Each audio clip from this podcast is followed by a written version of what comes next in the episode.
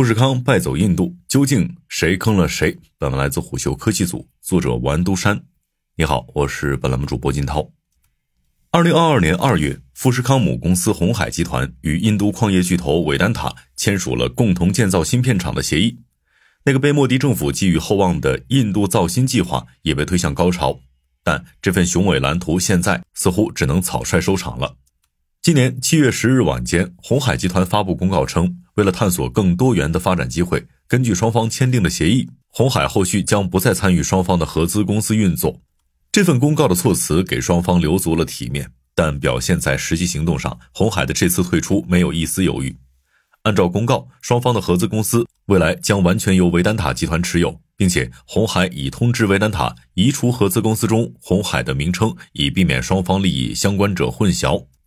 实际上，双方合作的裂隙早就已经出现了端倪。六月二十三号，维丹塔方面称，公司重新修改了关于晶圆厂的补贴申请，其中关于工艺节点的描述从最初制定的二十八纳米制程退到了四十纳米。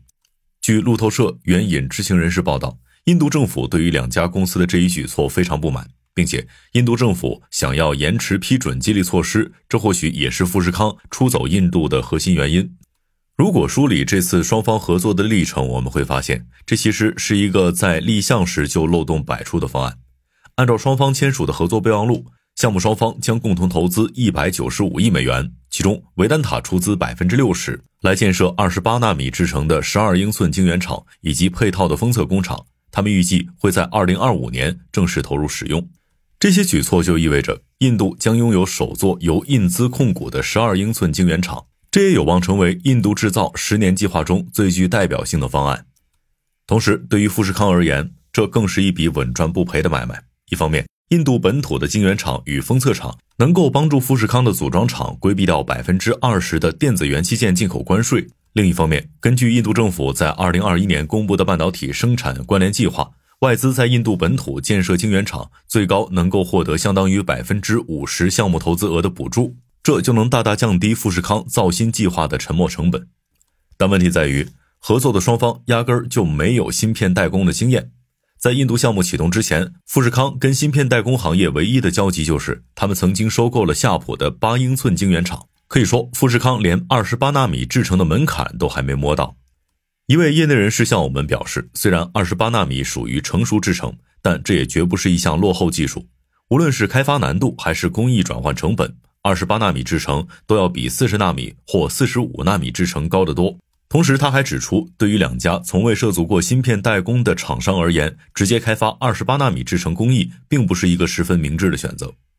值得一提的是，富士康的解决方案也充满着临时抱佛脚的意味。富士康找到了欧洲半导体巨头意法半导体，希望寻求生产技术许可。虽然意法半导体对于这项合作有着积极态度。但印度政府方面又提出，希望意法半导体能参与到更多的游戏中，比如入股富士康与维丹塔的合资公司。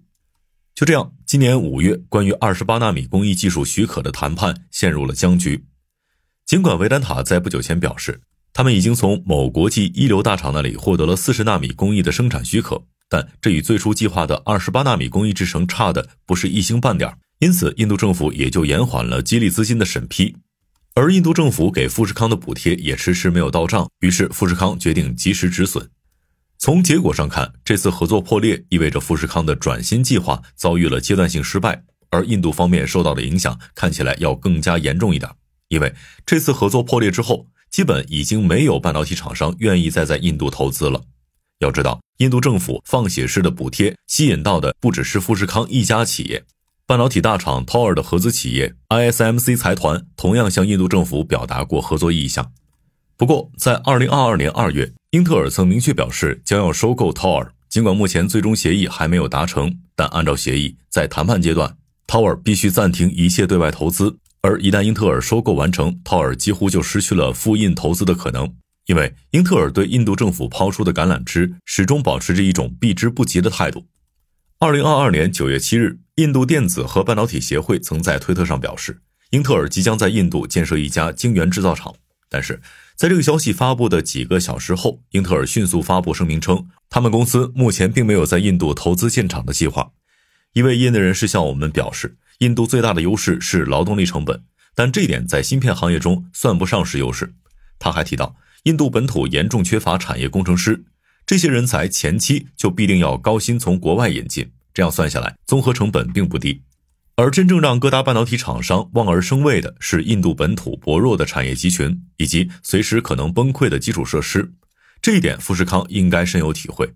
之前，富士康位于钦奈的组装工厂就曾多次因为区域性停电而不得不中断生产。在电力中断的影响下，手机组装产线可能只是延期交付，但晶圆厂一旦停电，这批产品就会全部报废，这是无论如何都无法接受的。此外，还有印度朝令夕改的政策对于外企的震慑。从这次合作来看，尽管富士康没能拿出二十八纳米工艺的方案，但问题的关键其实是印度政府试图强行将意法半导体拉入伙。而站在意法半导体的角度来看，自己根本没有道理加入到这个风险极高的项目中。如果说外资对印度半导体没有信心，那么本土企业呢？在二零二二年九月，塔塔集团控股公司塔塔之子董事长纳塔拉詹·钱德拉塞卡兰在接受日经亚洲采访时曾表示，塔塔集团计划未来五年在半导体产业中投资九百亿美元，实现芯片的本土化生产。但和外企面临的问题基本相同，在晶圆制造这个专业性极强，并且需要依赖完整产业集群的行业中，印度本土企业想要凭一己之力实现从无到有，恐怕并不容易。好，以上商业动听，下期见。